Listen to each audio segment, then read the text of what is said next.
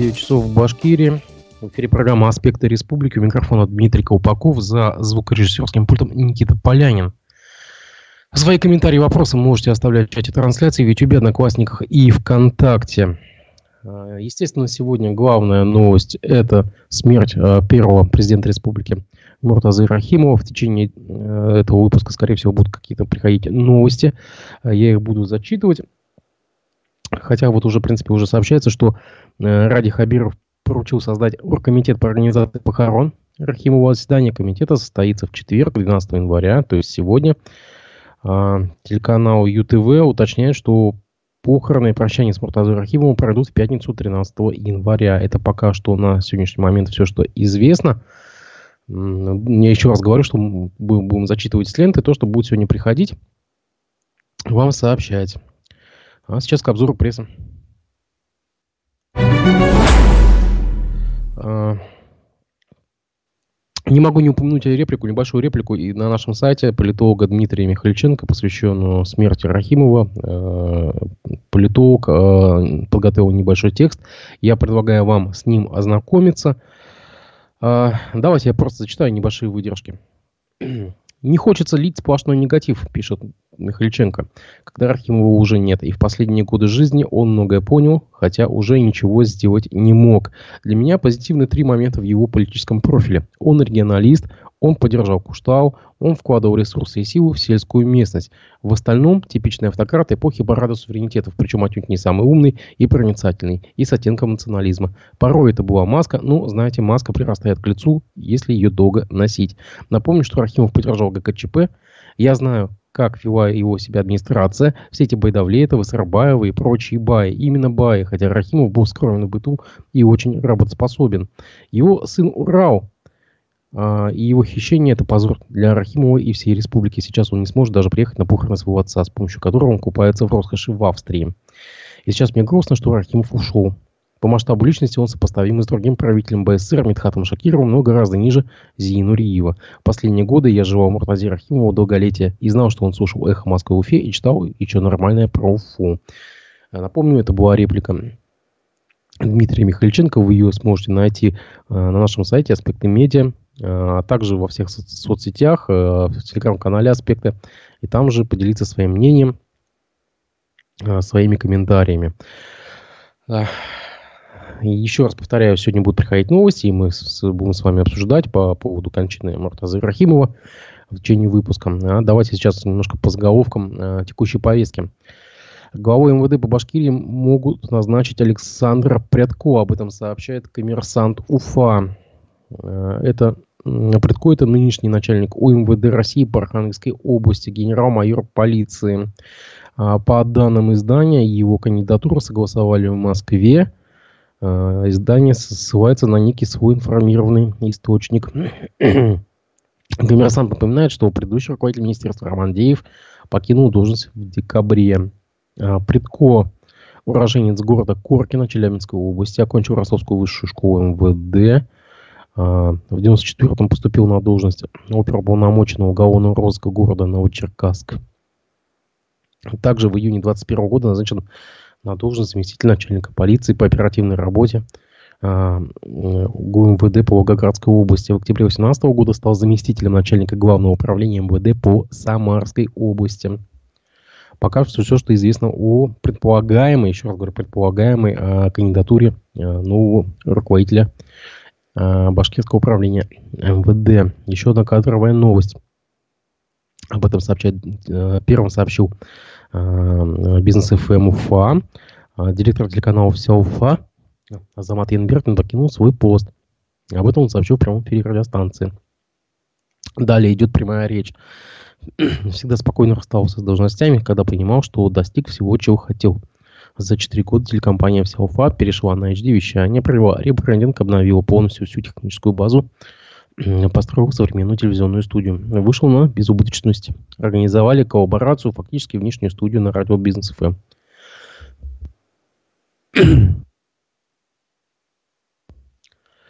Азамат Янберген вместе с единомышленниками в 1999 году создал телеканал «Вся Уфа» и в течение 10 лет являлся его заместителем директора. В 2021 году также стал председателем общественной палаты Башкирии. Новость, которую э, вчера и позавчера активно освещали некоторые издания, это то, что в Крамоскалинском районе вынесли наказание организаторам стрелки, так называемой стрелки, в селе Крамосковой. Речь идет о событиях 2020 года. Тогда группа 70 человек, вооружившись, направилась на встречу с представителями армянской диаспоры. Ну, по некоторым данным, это была все-таки курдская диаспора. На месте их ждали сотрудники э, правоохранительных органов. Я, может быть, напомню, вы видели э, запись этого задержания, такое показательное задержание э, спецотряда «Гром МВД», э, когда они били машин, машины вот этих вот молодых людей, э, по-моему, достаточно очень жесткое было задержание. Э, следствие назвало якобы организаторами разборок 45-летнего э, Рейля э, Абкадирова, 44-летнего Ильнура э, Кенисарова и Рустама Аманова – их на автомобилях задержали сотрудники ГИБДД. В отношении мужчин были возбуждены уголовные дела по э, приготовлению к хулиганству группы лиц по предварительному сговору. Обвиняемых суд приговорил к условным срокам, сообщает телекомпания ЮТВ. Так, Раилю Агбадирову назначили наказание в виде 7 лет лишения свободы условно, Ильнуру Книсарову в виде 3 лет и двух месяцев лишения свободы условно, а Рустаму Аманову в виде 3 лет лишения свободы условно. Кроме того, а, Абкадирову предстоит выплатить штраф в размере 30 тысяч рублей. Очень неоднозначный был судебный э, процесс. Об этом сообщалось в некоторых телеграм-каналах, когда э, э, людей, желавших быть зрителями, участвовать в судебном заседании, то есть группу поддержки отсекали на дальних постах при помощи повесток на, на допросы в, в отделу полиции. А, ну, я рад, что, в принципе, эта история закончилась.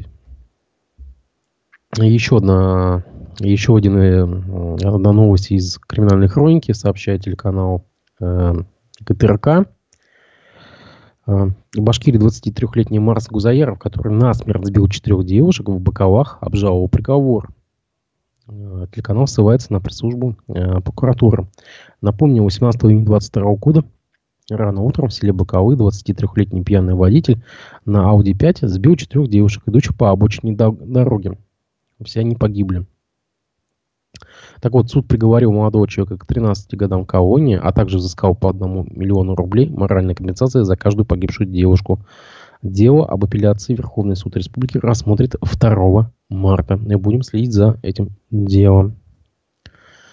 МЧС Башкирии продолжает разбор э, на месте пожара в 15-квартирном доме на улице Сазонова в Уфе, сообщает телеканал ЮТВ. Возгорание здания вспыхнуло ночью 9 января. Пожар спасатели тушили всю ночь. 19 жильц, э, жильцов успели эвакуироваться. Одна женщина госпитализирована. В ходе разбора пеплища были обнаружены тела трех погибших.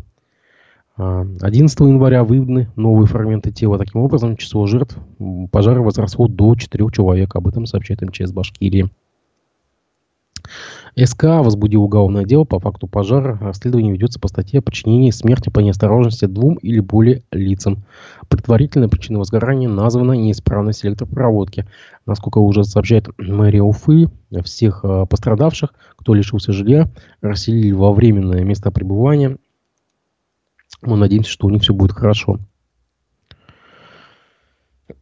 Аргументы и факты приводят подробности этой трагедии. Очень подробная статья Анатолия Мищенко. Я рекомендую вам ее почитать на сайте «Аргументы и факты УФА».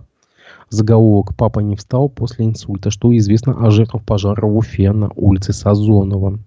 Очень подробный материал. Давно таких не видел. Э, который рассказывает э, истории всех, кто там э, жил и как они, вот, вот кто, кто как погиб. Вот, допустим, Зачитаю небольшой фрагмент статьи. Первые найденные погибшие пожилые муж и жена Геннадий и Людмилы Корневы. В живых остались их дочь 37-летняя Анна Корнева и ее 12-летний сын. Теперь ей с ребенком пришлось поселиться в городском центре временного размещения жизненные истории людей, которые в одночасье потеряли и своих родственников, и свое жилье. К сожалению, к сожалению, к сожалению, я призываю вас прочитать этот материал на сайте э, «Аргументы и факты УФА».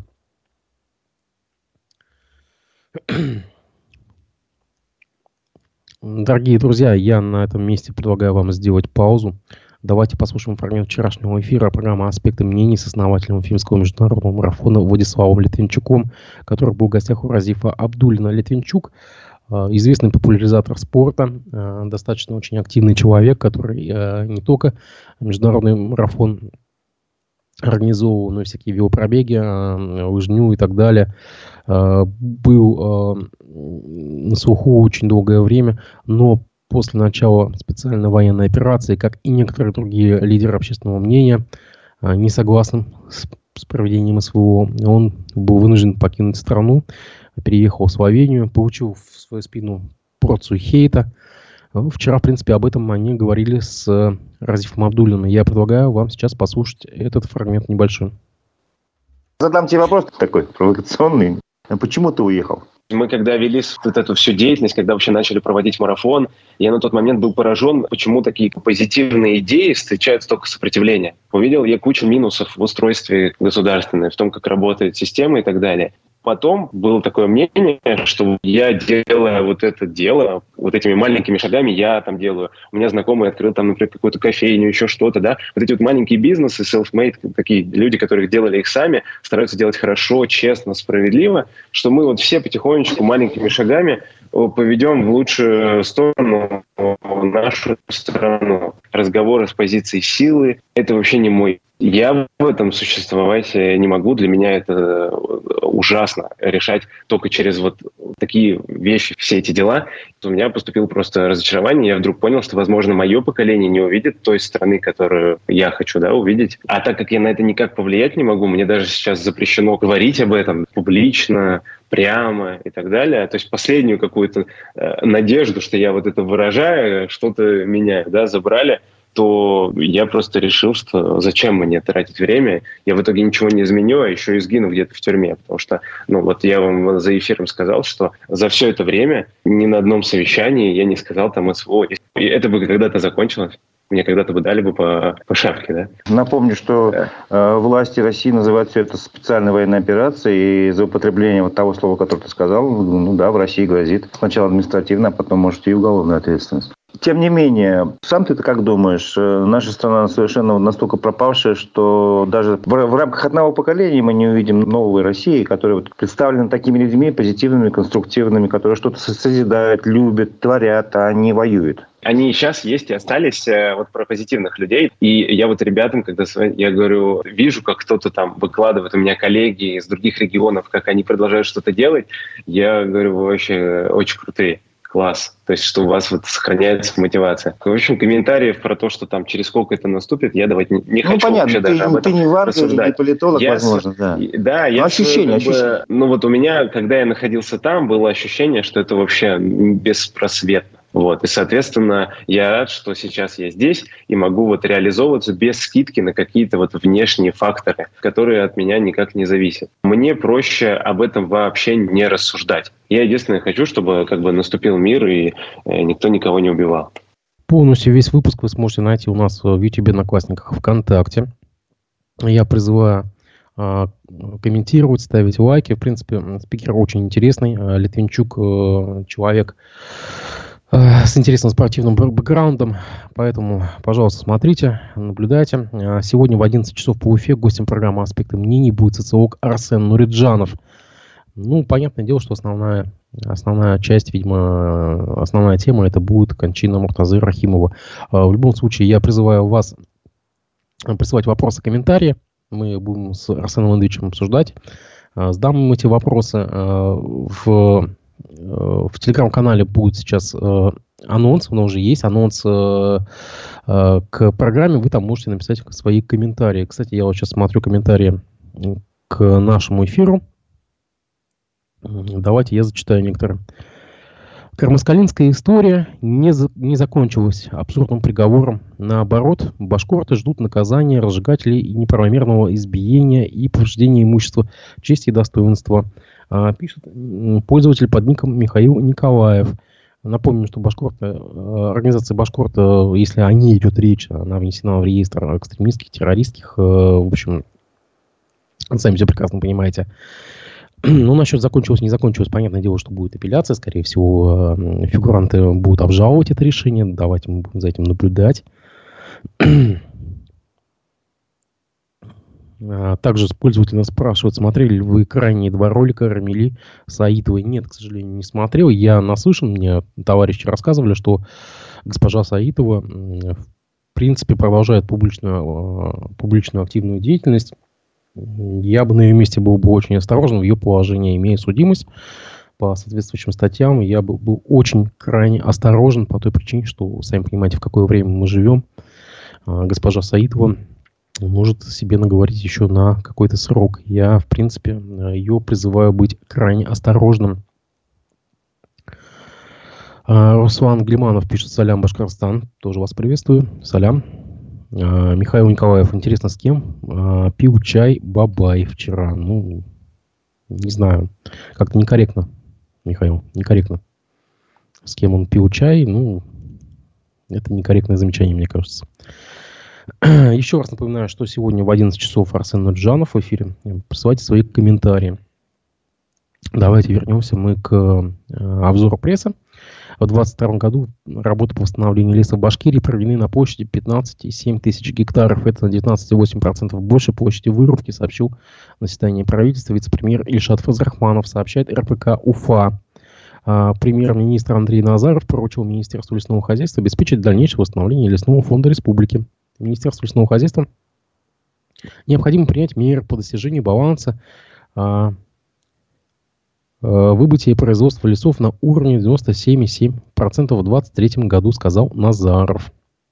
Приветствуем это решение. На самом деле леса надо не только рубить, но и восстанавливать. Издание «Пруфы» и ее комментатор Рамиль Рахматов сообщает, что у Башкирии растет заболеваемость диабетом. Об этом сообщает заместитель министра здравоохранения Республики Ирина Кононова. А, в 2022 году, между тем, удалось вернуться на средние цифры последних лет о смертности этой, по этой болезни.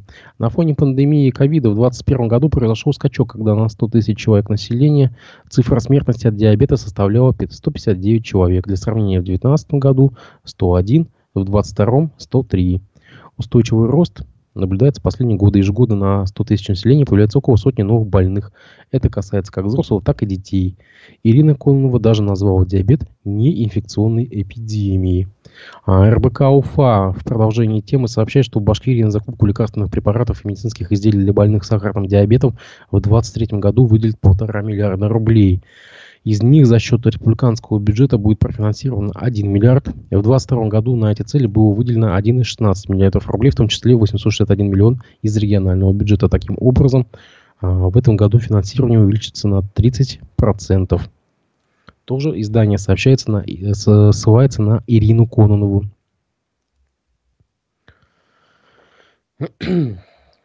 Давайте мы уже затронули тему СВО и вернемся к ней. В Сибае простились с погибшим в ходе спецоперации младшим сержантом Гайсу Баянову. Об этом сообщает администрация города, э, пишет портал УФА-1. До ухода на службу он работал начальником антикоррупционного отдела Минзим имущества Башкирии. Гайса Баянов родился 18 марта 1972 года в Сибае, окончил Московский университет потребительской кооперации. После армии работал в органах налоговой полиции, наркоконтроля и внутренних дел. Он занимал должность начальника отдела экономической безопасности и противодействия коррупции в Министерстве земельных и имущественных отношений, а также заместителя руководителя Республиканского центра организации дорожного движения.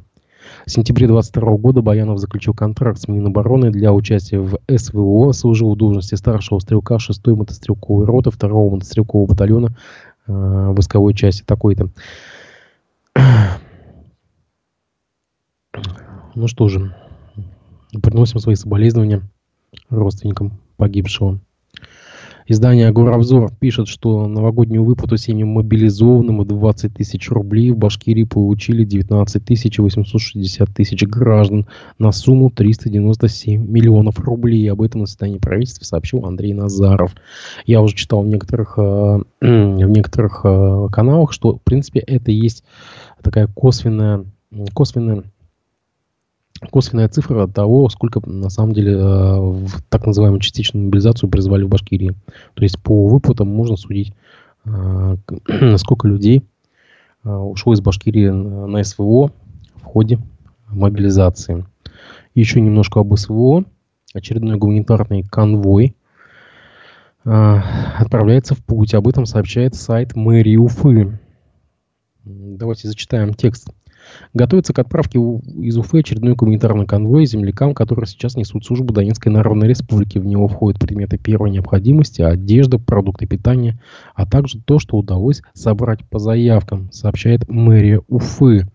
ГУМ-конвой уходит из столицы практически каждую неделю. Один из самых крупных был отправлен в конце прошлого года. Тогда предприятие «Энергоактив» выделило для боевых нужд многоплановый грузовик, внедорожник, квадроцикл, тепловизор и квадрокоптер – а Уфимский завод его разведочного оборудования передал снегоболотоход. В этот раз значительную финансовую помощь оказала компания Таван. Я напомню, что она застраивает э, квартал энтузиастов и фабрику Конди.